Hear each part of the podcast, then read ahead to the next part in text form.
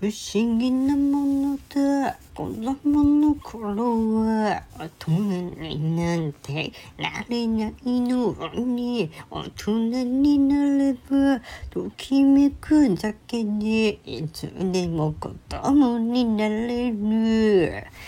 今まで生きて出した答えは正解よりも間違いの方が多いよ僕は間違いながら大人になってきたんだ。送る言葉。こんな僕の人生のいいことやダメなことに。100年先で頑張ってる。